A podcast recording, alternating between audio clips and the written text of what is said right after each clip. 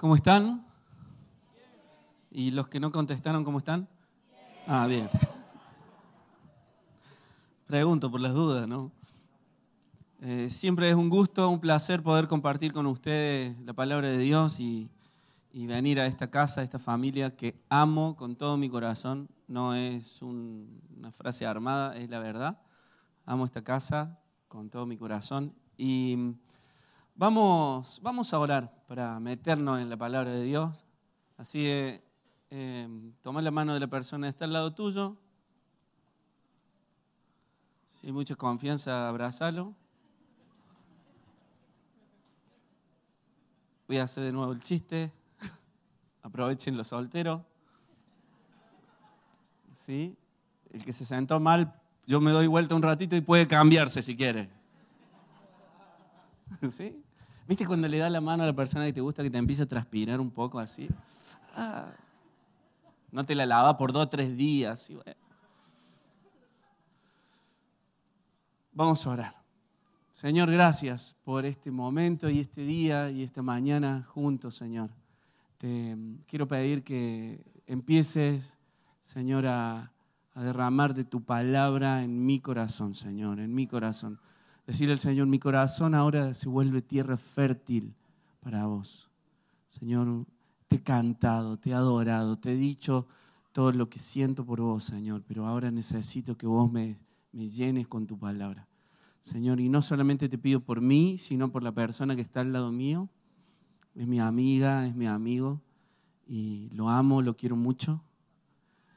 Y deseo también lo mejor para él y que tu palabra se siembre en su vida. Gracias, Señor. Señor, te pido en el nombre de Jesús que te empiece a pasear por cada banco, Señor, por cada silla. Gracias, Dios. En el nombre de Jesús. Amén. Amén.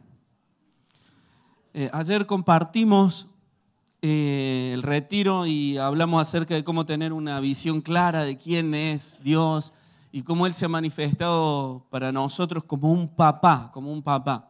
En el segundo taller compartimos acerca de cómo nosotros podemos ser hijos que viven en la casa del Padre y que disfrutan de la casa del Padre.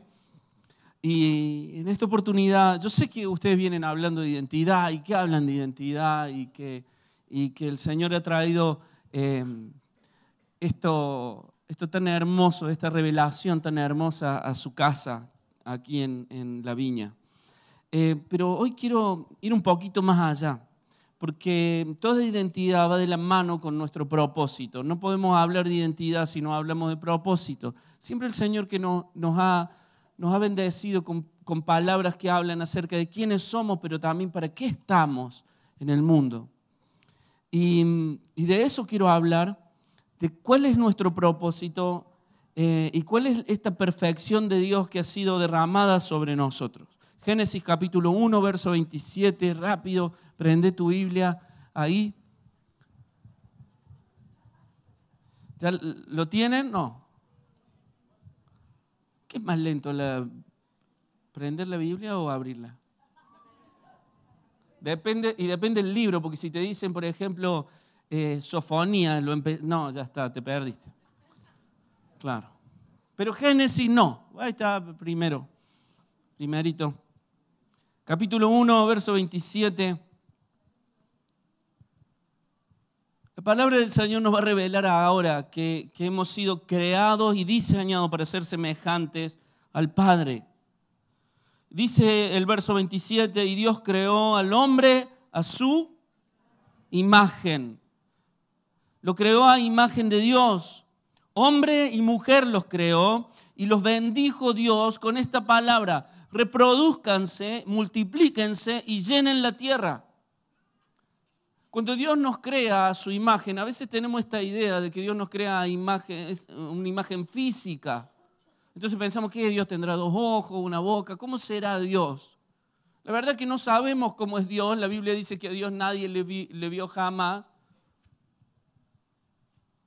Pero lo que sí sabemos es que Él crea, nos crea con su esencia, con esta capacidad de reproducirnos, con esta capacidad de bendecir, sigue diciendo el texto, llenen la tierra, domínenla, sean los señores de los peces del mar, de las aves del cielo y de todo ser que repta sobre la tierra. Esta palabra señores no es solamente un déspota que, que dice lo que se tiene que hacer o no, el que cuida, el que cuida, el que bendice la tierra. Tenemos esa capacidad y hemos sido creados a imagen de Dios porque tenemos esa capacidad de reproducirnos. Desde la creación hemos sido llamados a paternidad. La paternidad es un regalo de Dios, es una bendición de Dios. El texto comienza diciendo esto, y los bendijo Dios con estas palabras. Es una bendición de Dios. Tu capacidad, no importa si tenés 5, 4, si sos soltero, si tenés 50 mil años, no importa. Dios te ha dado capacidad de reproducir y reproducirte. Dice Santiago capítulo 1, verso 17, todo lo que es bueno y perfecto es un regalo que desciende a nosotros de Dios, nuestro papá. Y yo quisiera en esta mañana, o en esta tarde, mejor dicho, ampliar la idea de paternidad. Porque a veces pensamos que paternidad es esa capacidad biológica que tenemos para reproducirnos, pero va mucho más allá de la capacidad biológica de reproducirnos esa capacidad espiritual de reproducirnos. Jesús fue un hombre perfecto, ¿o no? ¿Sí? Pero fue un hombre soltero. ¿Me entienden? A veces tenemos esta idea de que el diseño de Dios es la familia. Es un diseño de Dios, la familia. Pero una persona soltera también puede tener una capacidad de reproducirse espiritualmente. Todo lo que puede hacer una persona viene de Dios. No importa si sos soltero, soltera, si tenés cuatro años, si tenés 70, 80 o 90 o 100 años. Esa capacidad de reproducir vida, de dar bendición, está en nosotros. Con Ceci, mi esposa, tenemos tres hijos. Esos son nuestra familia chiquita. Pero cuando hablamos de la iglesia, pastoreamos una iglesia en Córdoba, se llama Comunidad Viva. Sabemos que tenemos una familia grande y hablamos y a veces decimos, che, porque nuestra familia y a veces nos preguntamos, ¿qué familia? ¿La chiquita o la grande? Ah, no, no, la grande. Ah, sí. Pero esa capacidad de amar a mis hijos es la misma capacidad que yo tengo para amar a las personas que están bajo mi cuidado. Y yo sé, ¿saben una cosa? que el Señor te ha puesto para que seas imagen de Él. Hay un problema en todo esto. Que nosotros, para ser padre, siempre tomamos la imagen de los modelos que hemos recibido de paternidad o maternidad. Y esa imagen que nosotros tenemos muchas veces ha sido una imagen distorsionada de lo que es la verdadera paternidad. Ayer hablábamos de esto. El que define paternidad no son nuestros padres biológicos, sino Dios define paternidad. ¿Cómo es un papá? Bueno, miremos a Dios. Porque si tenemos que mirar a nuestra, a nuestra familia, muchos de nosotros podríamos decir, no tiene nada que ver con Dios. Si yo les pido a, los jóvenes de nuestra comunidad, de nuestra iglesia, que ellos construyan paternidad con la imagen de padre que han tenido, estamos mal. Un papá que asesina a su mamá. Un papá que no está cuando se necesita. Una mamá que grita, grita, grita, grita todo el tiempo. ¿Yo le puedo pedir a alguien que tome paternidad o maternidad desde ese lugar? No. Pero lo que pasa es que muchas veces nosotros, el único modelo al cual recurrimos, no al que tenemos, al cual recurrimos es a ellos.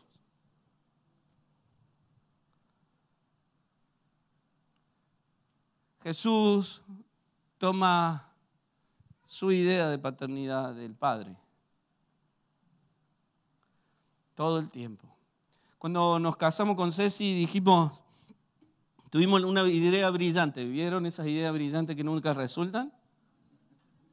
¿Sí? Entonces decidimos, bueno, ¿cómo vamos a ser padres? ¿Cómo vamos a construir familia nosotros?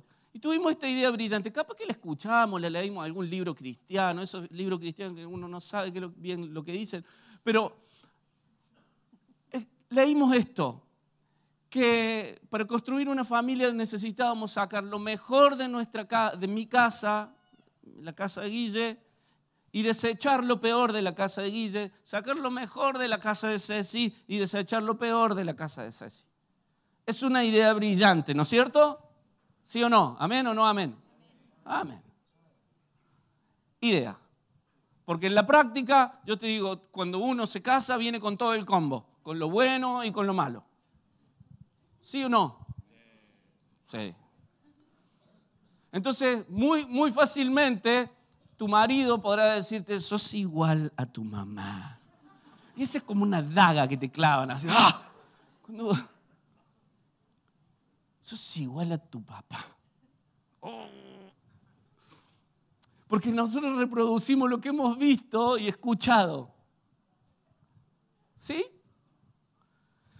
Eso nos pasa. Ahora, si pensamos que vamos a buscar paternidad, modelo de paternidad, cómo ser padre, cómo reproducirnos en este mundo con, la idea familiar que nosotros tenemos, estamos mal, estamos mal.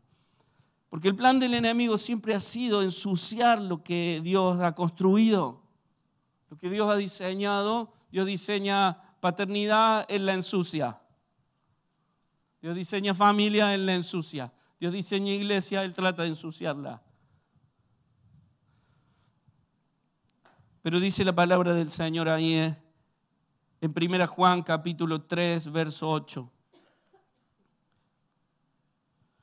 Es hermoso este texto. Guárdelo, tatúeselo, no sé qué es lo que va a hacer con él. Pero guárdelo, guárdelo. Dice así. Para esto se ha manifestado el Hijo de Dios para deshacer las obras del diablo. Entonces, si el diablo quiso manchar tu idea de maternidad o de paternidad, tu idea de poder reproducirte o cómo reproducirte, yo te voy a decir una cosa, para eso vino Jesús, para que cambie tu manera de pensar, para que todo lo que hizo Satanás quede en el pasado. Porque ahora, miren, este texto sigue hablando de identidad, miren, tan profundo. Dice, todo aquel que ha nacido de Dios no practica el pecado porque la simiente de Dios permanece en él. Dios ha puesto una simiente, de ahí viene la palabra semen. Dios ha puesto un ADN nuevo de donde nosotros podemos tomar modelo de paternidad. Y dice, y Dios permanece en él y no puede pecar porque ha nacido de Dios.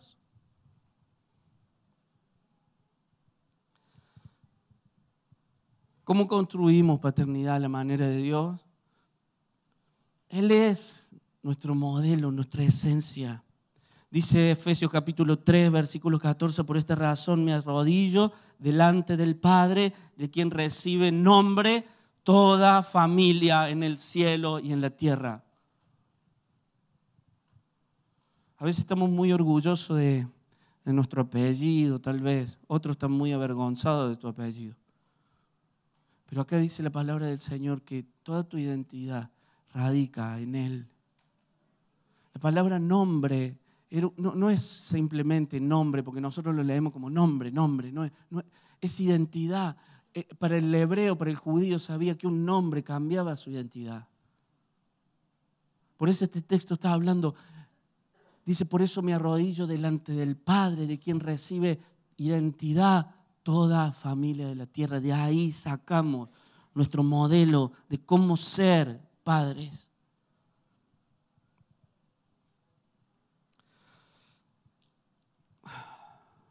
A veces siento que necesitamos hasta replantear toda la identidad que tenemos. Aún las cosas buenas que hemos recibido, o teóricamente buenas que hemos recibido. Valores que creemos que son valores para nosotros, pero que no son valores en el reino. Recién compartía, ¿viste esos orgullos que, por ahí tenemos ese orgullo, no, porque nosotros en mi casa somos trabajadores, trabajamos de sol a sol, los siete días de la semana. A ver, ¿eso es de Dios? Y nosotros lo tenemos como un valor. Pero un día Dios descansa. Y Él te dice, no, mi identidad, mis valores son diferentes a los tuyos. Aún los valores que vos tenés como, como gran cosas familiares.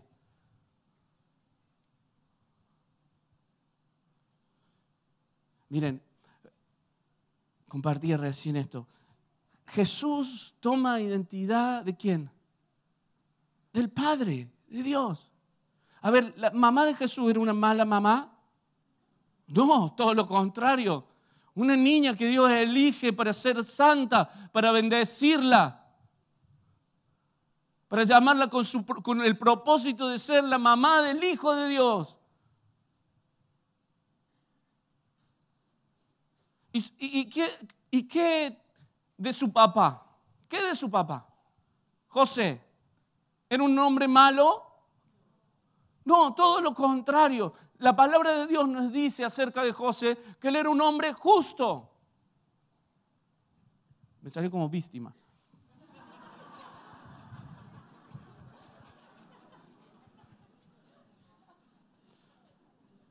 Ahora cuando Jesús se va, bueno, ya está el chiste, hermano.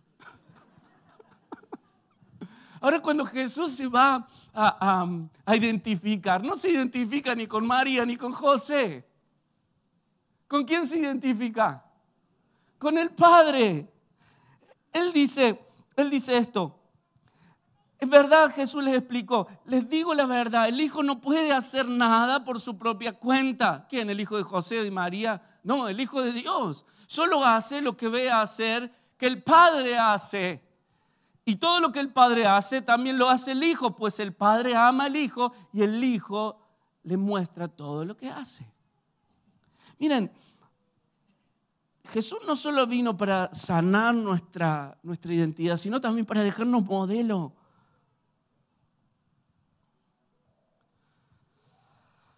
Ahora, la pregunta que quiero hacer, ¿cómo, ¿cómo imitar a papá? Ahora sabemos bien, ser padres no es imitar a nuestro, a nuestro viejo y a nuestra vieja, sino que imitar a Dios.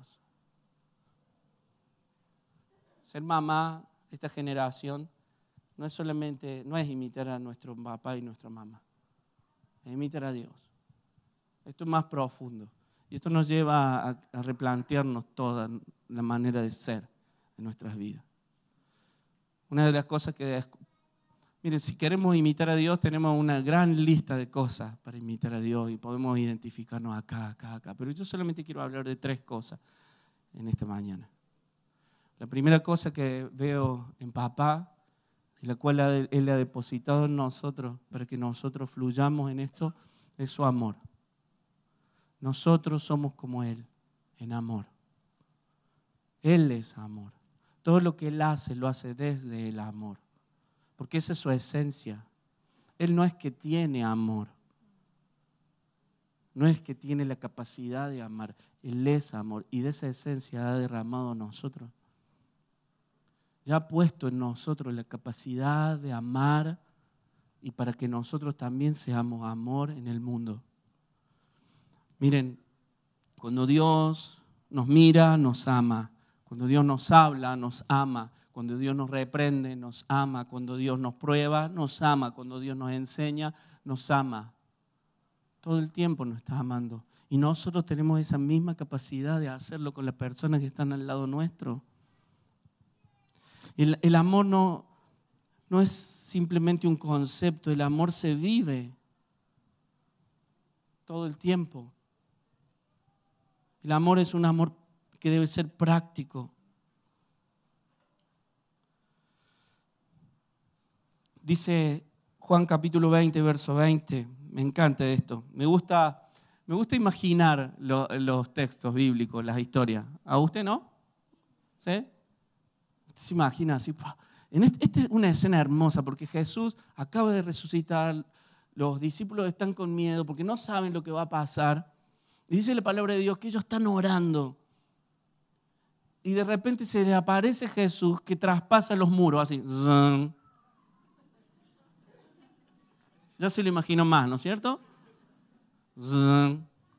Porque estaba en otra habitación, dos habitaciones más, aparece. Y está entre ellos. Y dice que ellos se asustan. Y lo miran a Jesús. Y Jesús hace algo que me, me encanta. Dice, y mostrándole las heridas de sus manos y sus pies, les dijo, la paz sea con ustedes. Así como el Padre me envió al mundo, así los envío yo a ustedes. A ver, Jesús dice que le mostraba las heridas de sus manos y su costado y les dice, así como yo los envío al mundo, así como el Padre me envió al mundo, así yo también los envío al mundo. Está hablando de un amor sacrificial. Porque de tal manera amó Dios al mundo que entregó a su Hijo para que todo aquel que en Él crea no se pierda, sino que tenga vida eterna. Y Dios no envió al mundo para condenar al mundo, sino para que el mundo sea salvo por Él. Y Él está diciendo de la misma manera, yo no los envío a condenar a nadie, yo los envío a amar a la gente.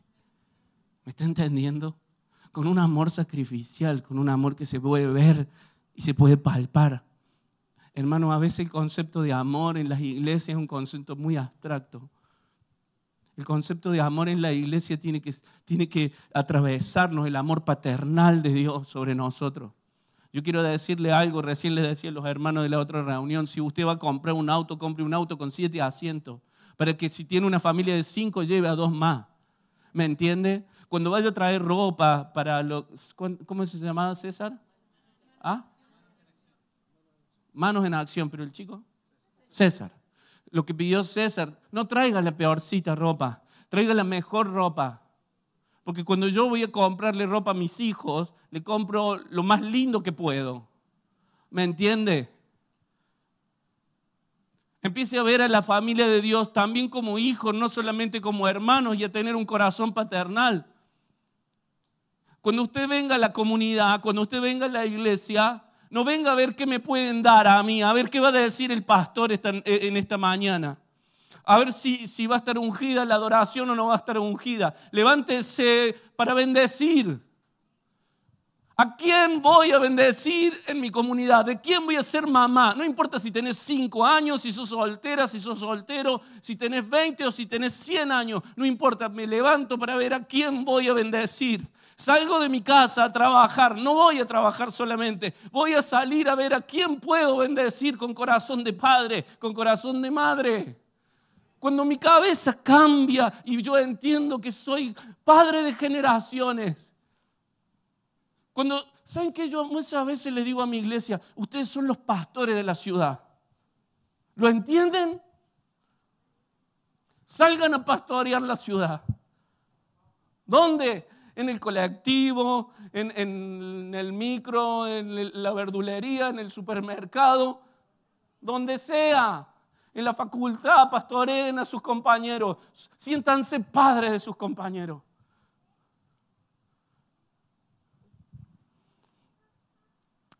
Cuando nosotros tenemos ese corazón de amar profundamente, nos parecemos a Dios. Porque Dios es así. No es solamente ser hijo. Hace un tiempo leí un libro, se lo recomiendo, se llama El regreso del hijo pródigo de Henry Nowen, un sacerdote católico. Él, escribe acerca de los tres personajes de la parábola, lo voy a spoilear un poquito, pero después usted léalo. Él escribe acerca de los tres personajes y dice acerca del hijo, cuando empieza a escribir del hijo pródigo, yo leí el texto y decía, Señor, soy yo. Después leía la, eh, la imagen del hijo mayor. sí, soy yo, soy yo, Señor. y después él hablaba acerca de que nuestro diseño es ser como papá, como padres. Y leía eso y decía, sí, Señor, soy yo. Soy yo, así como el Padre es, así somos nosotros. Mire, hermano, no, no eh, resuma su paternidad a la biología.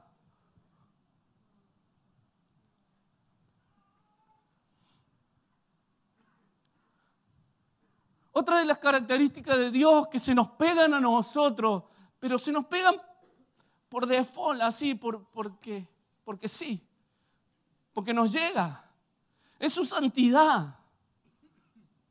La palabra de Dios muchas veces va a decir, sean santos porque yo soy santo. Es como si fuese el apellido de Dios. Porque si su nombre es amor, su, apellido es santo. La santidad radica en esa característica de ser único, diferente a todo lo demás. No somos iguales que el resto. Aunque nos parecemos al resto físicamente, en nosotros hay algo que, va más allá. Hemos sido seleccionados para ser diferentes. Cuando transmitimos esta, esta paternidad a los que nos rodean, cuidamos a los que nos rodean de cualquier contaminación. Como papá, como mamá, nosotros cuidamos a los que nos rodean de cualquier contaminación. Somos pastores de nuestra casa, pero somos pastores de nuestra gente. Y también, a ver, ¿querés decir que sos pastor de la iglesia? También comete ese papel, está buenísimo.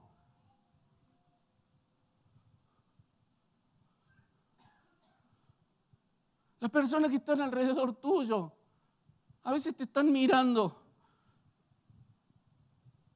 y otras veces también te están percibiendo. Y necesitan ser bendecidas por vos y cuidadas por vos. La palabra del Señor acerca de Jesús, Él dice, Juan capítulo 10, después léelo todo, Él habla acerca de, cómo es un pastor y, y, cómo somos nosotros que somos sus ovejas, y habla esto del redil y de tantas cosas, esta figura tan preciosa. Y en un momento Él llega a decir esto, yo soy la puerta de las ovejas. ¿Sí? ¿Leíste eso? Yo soy la puerta de las ovejas. Qué raro, yo leía esto y me parecía como algo medio raro, como una puerta que Jesús de madera. ¿Cómo es la historia? Hasta que entendí el, concepto. El, el, pastor se ponía a la puerta del redil. No había una puerta porque él encontraba, buscaba pastos, encontraba un lugar medio, más o menos seguro y él se ponía, construía con piedras un redil. Ahí estaban las ovejas y él estaba en la entrada. Y él era el que permitía que entrara lo bueno, pero que detenía todo lo malo.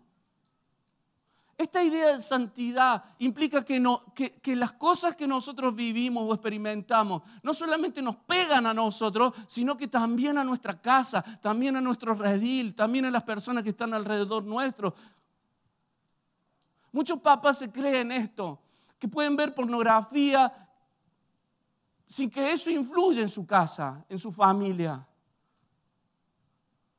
Muchas mamás se creen que pueden ser livianas en, hablar de más, sin que eso pegue en su casa. Muchas personas se creen que pueden vivir en seducción sin que eso pegue en su casa. Y esto, esto tiene que ver, esto no es si me ven o no me ven. Esto es lo que mis hijos espirituales o mis hijos naturales reciben. Dice la palabra de Dios en este, en este pasaje de Juan capítulo 10 que el ladrón no viene sino para robar, matar y destruir. A veces pensamos que las cosas simplemente nos influyen a nosotros. Ahora, si yo estoy a cargo de este lugar, estoy a cargo de la puerta de este lugar, y entra un ladrón, y yo soy responsable de la puerta, ¿usted cree que va a robar solamente mis cosas? No pregunta el ladrón de quiénes son las cosas, de quién es la pureza. Él roba. Por eso nosotros, esta capacidad de poder entender santidad, va mucho más allá de que si peco, no peco, si veo, si no veo, si hago, si no hago. Porque influye en todo lo demás.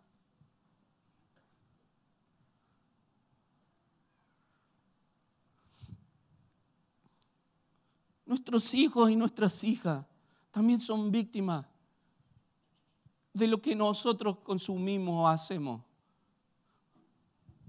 Estos días escuché a un, hombre que le da un consejo a un joven, un consejo tan estúpido.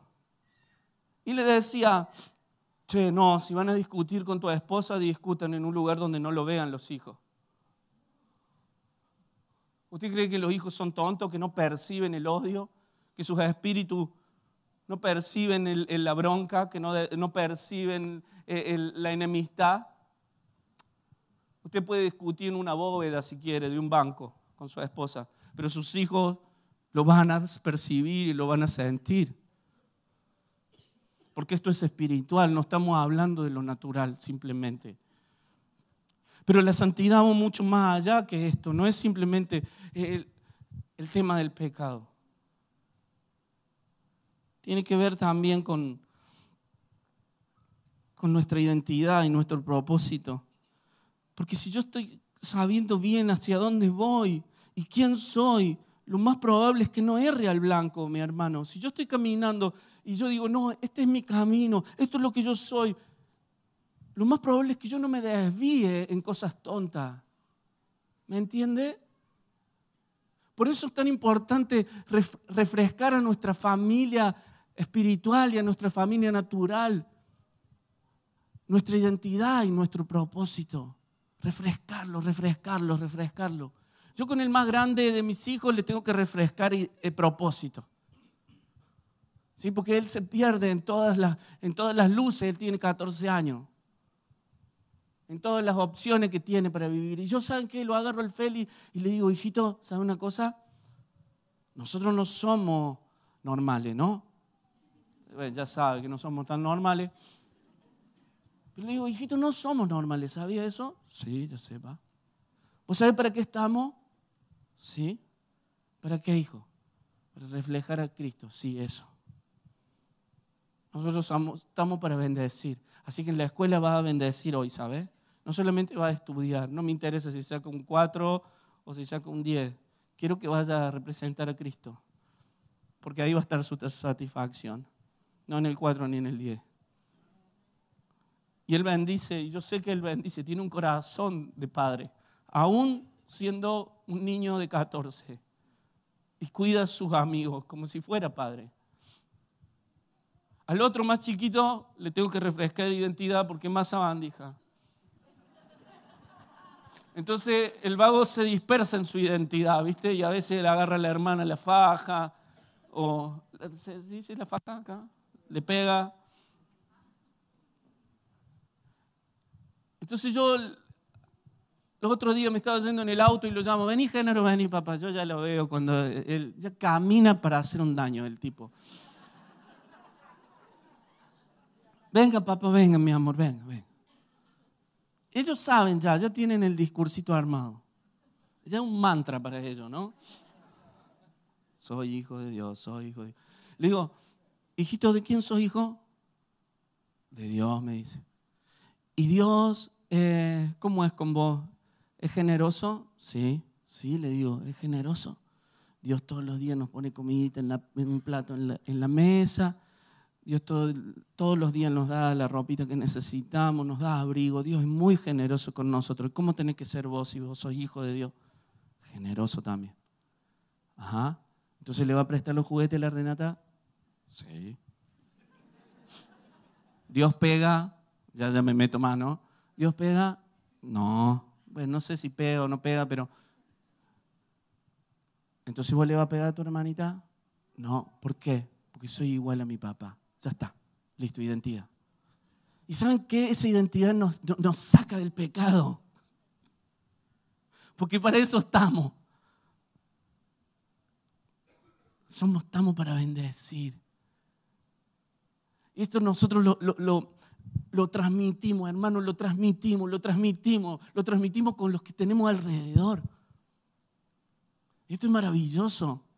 Usted no se da cuenta, creo que no se da cuenta todo lo que transmite. A mi hijo espiritual también le hablo de santidad. El domingo pasado los hice parar a todos los líderes de grupos de conexión, de grupos pequeños. De pixel le decimos en la iglesia nuestra. Somos más no. Y los hago parar a todos y le digo, iglesia, mire a sus pastores.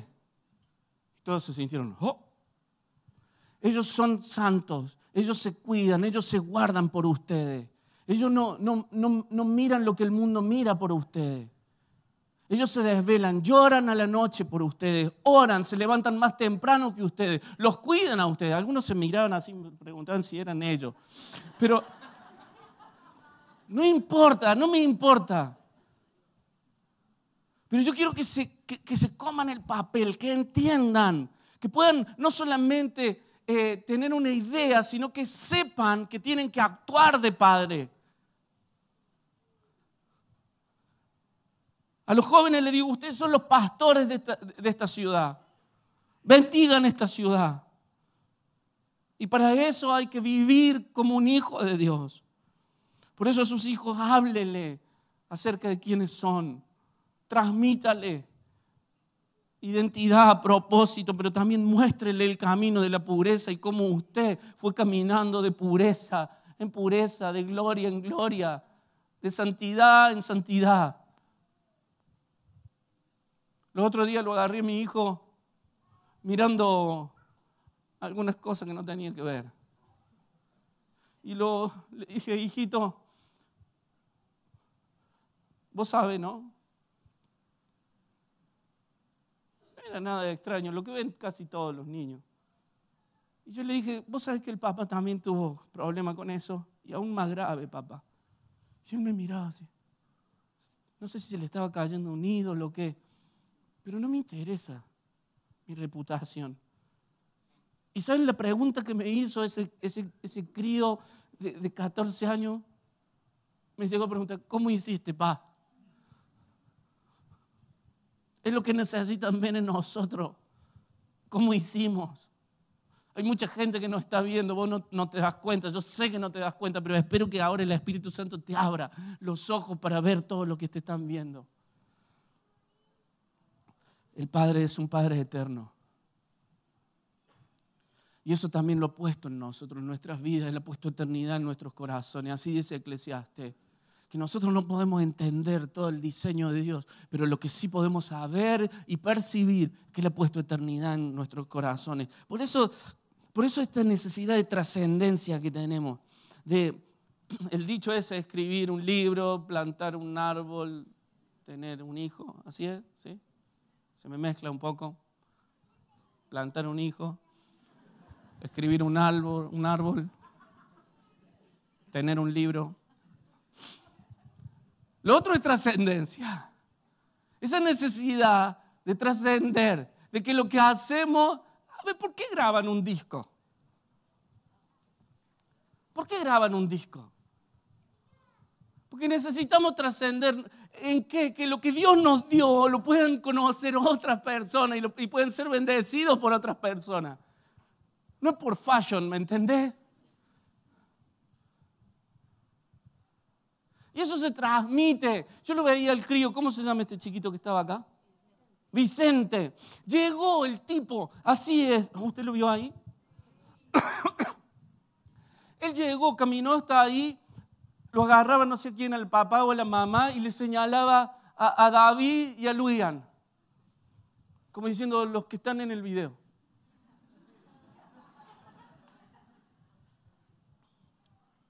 Ustedes no, no, se dan cuenta todo lo que nosotros estamos, cómo nos estamos reproduciendo en otro. Y él lo estaba mirando estos dos que estaban así, que estaban conectados con el, no sé, con el Marte, el cielo, no sé qué, qué onda. Y el otro estaba así hasta que se ve que no le van a dar, ¿cómo es? Bola, no sé si se dice o no. Y ya se conectó el tipo, pero ¿saben qué? Ellos están impartiendo, se están reproduciendo, se están reproduciendo, se están reproduciendo en un niño. Ni se dieron cuenta. ¿Se dan cuenta que esto va mucho más allá de lo que nosotros pensamos?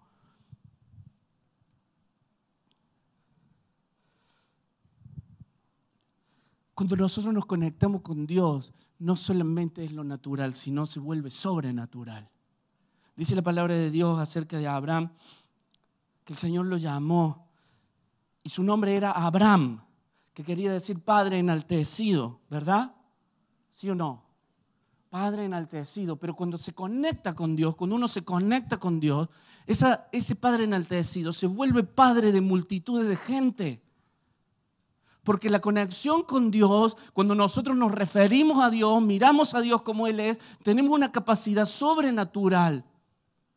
Y el Señor lo saca a Abraham de la carpa, él está durmiendo. El Señor lo despierta, Abraham.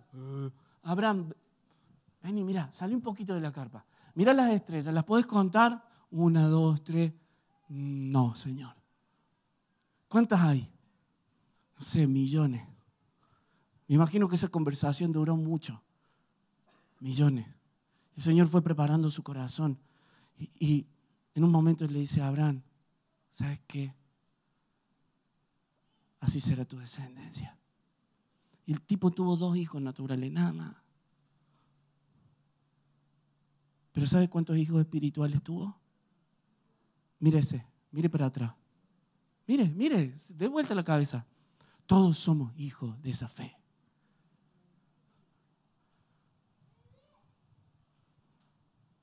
¿Se da cuenta? Conectarnos con Dios nos hace ser bendición. El Señor lo llamó a Abraham y le dijo, serás bendición, no es opción. ¿Me entiende? Si vos vas caminando por este mundo, lo único que vas a hacer, vas a ser bendición. Serás bendición. En ti serán benditas algunas familias de la tierra. ¿Sí? todas. ¿Qué tiempo tengo? ¿Ya me fui? ¿Cinco? Bueno.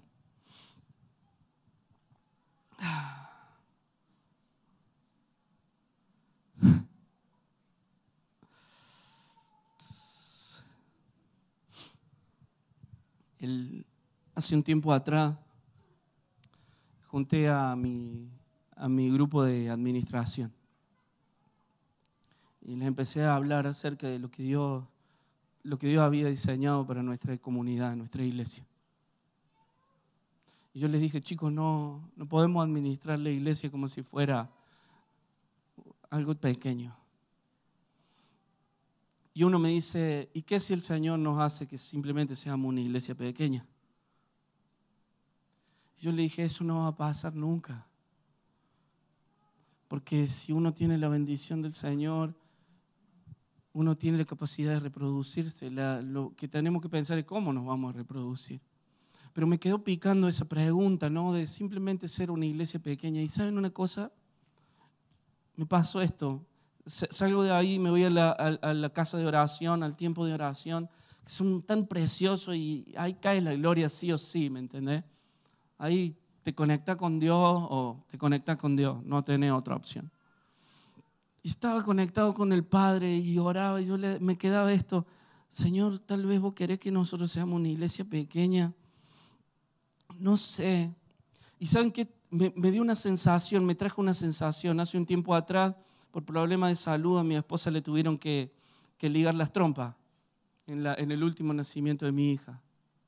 Y, y yo cuando ella volvió del sanatorio, yo me quedé muy como mal.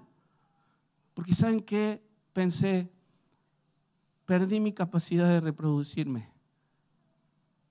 con mi esposa.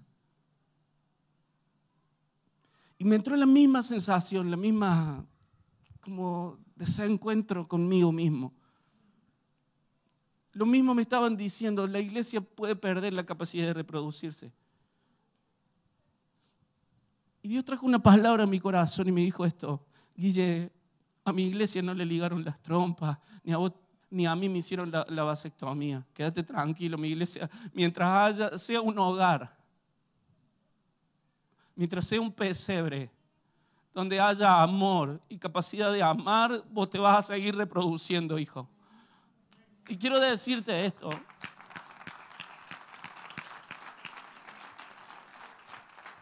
Y te lo quiero transmitir a vos en tu, en tu ambiente. Mientras haya un corazón que sea un pesebre, va a haber nuevos nacimientos en tu vida. Mientras haya un corazón que sea permeable a amar, a bendecir, a amar a los que llegan, a amar al extranjero, a amar al, que no tiene, a amar al que está en, problemas, a amar al que, se, el que, el que está desencontrado con la vida, amar a las chicas, amar a los chicos, amar a los niños, amar a los grandes. No importa la edad que tenga, el Señor te va a seguir dando capacidad de reproducirte. Y esto va a trascender las generaciones. Porque lo que estaba recibiendo este niño acá, ¿ustedes se creen que queda acá? ¿Se creen que queda acá lo que estaba absorbiendo de, estos dos personajes amados? ¿Ustedes se creen que esto queda acá? Para nada queda acá. Eso se transmite y él va a ser un, un, gran hombre de Dios. Y va a transmitir de lo que él recibió, de que lo que le dimos nosotros. ¿Me está entendiendo? Trascienda, trascienda, trascienda, trascienda. No me importa si tiene 11 años, si sos soltera, si sos soltero, trascende. Ama a las personas que tenés al lado tuyo. Dios te va a dar capacidad de reproducirte. La pregunta que me hacía es esto, ¿cómo alcanzamos esto? ¿Saben qué? No lo alcanzamos. No es una buena pregunta, ¿cómo lo alcanzo? Eso existe ya en mi corazón. Hay un texto que hace unos días me voló la cabeza y termino con esto. Vengan los músicos, quiero que ministremos. Miren.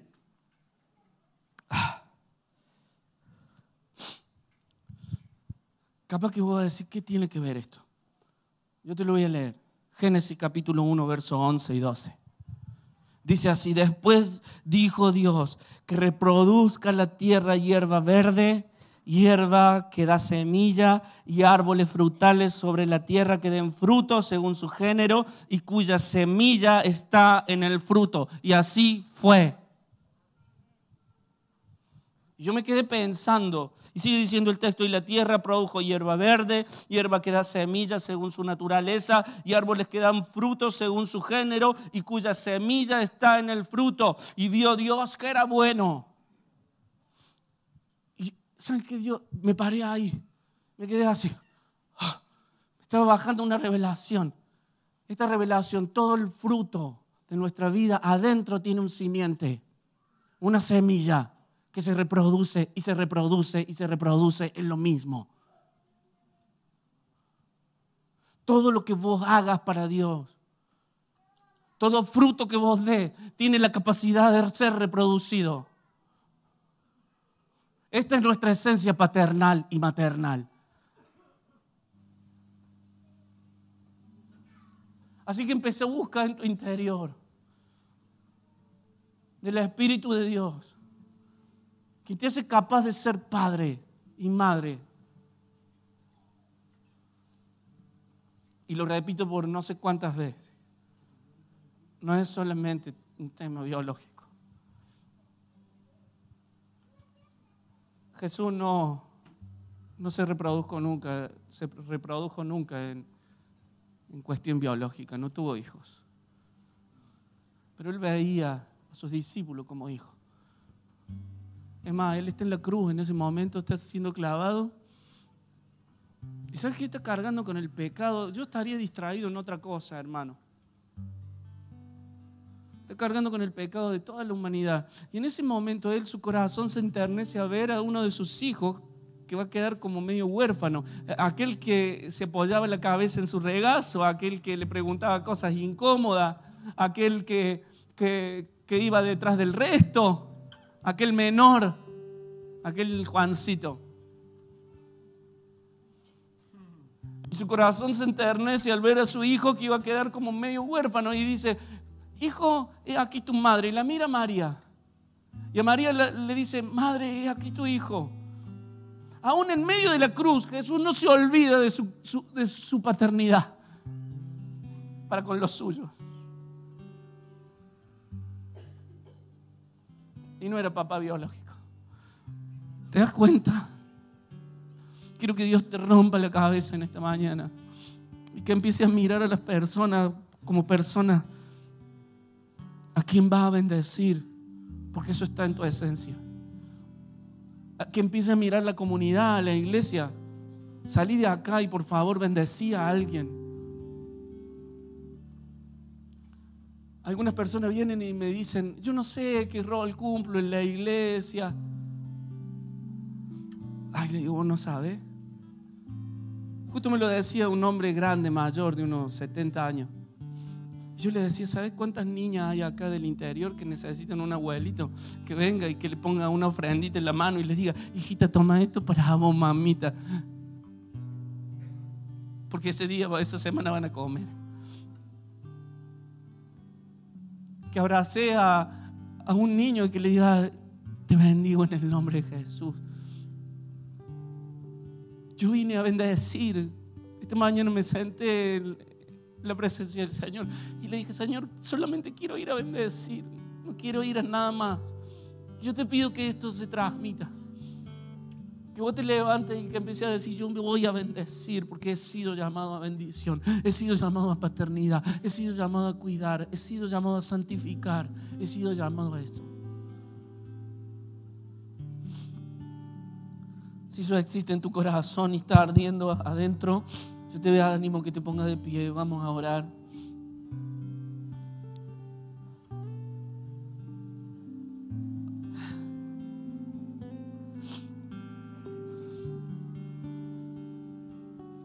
Yo sé que el Señor te está sacando de la carpa, te está mostrando estrellas.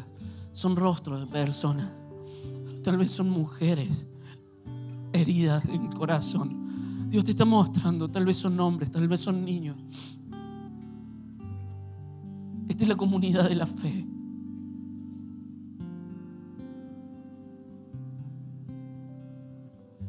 Dios te llama maternidad, Dios te llama paternidad en esta hora. Tal vez son tus discípulos de tu grupo de conexión. Tal vez son tus hijos naturales.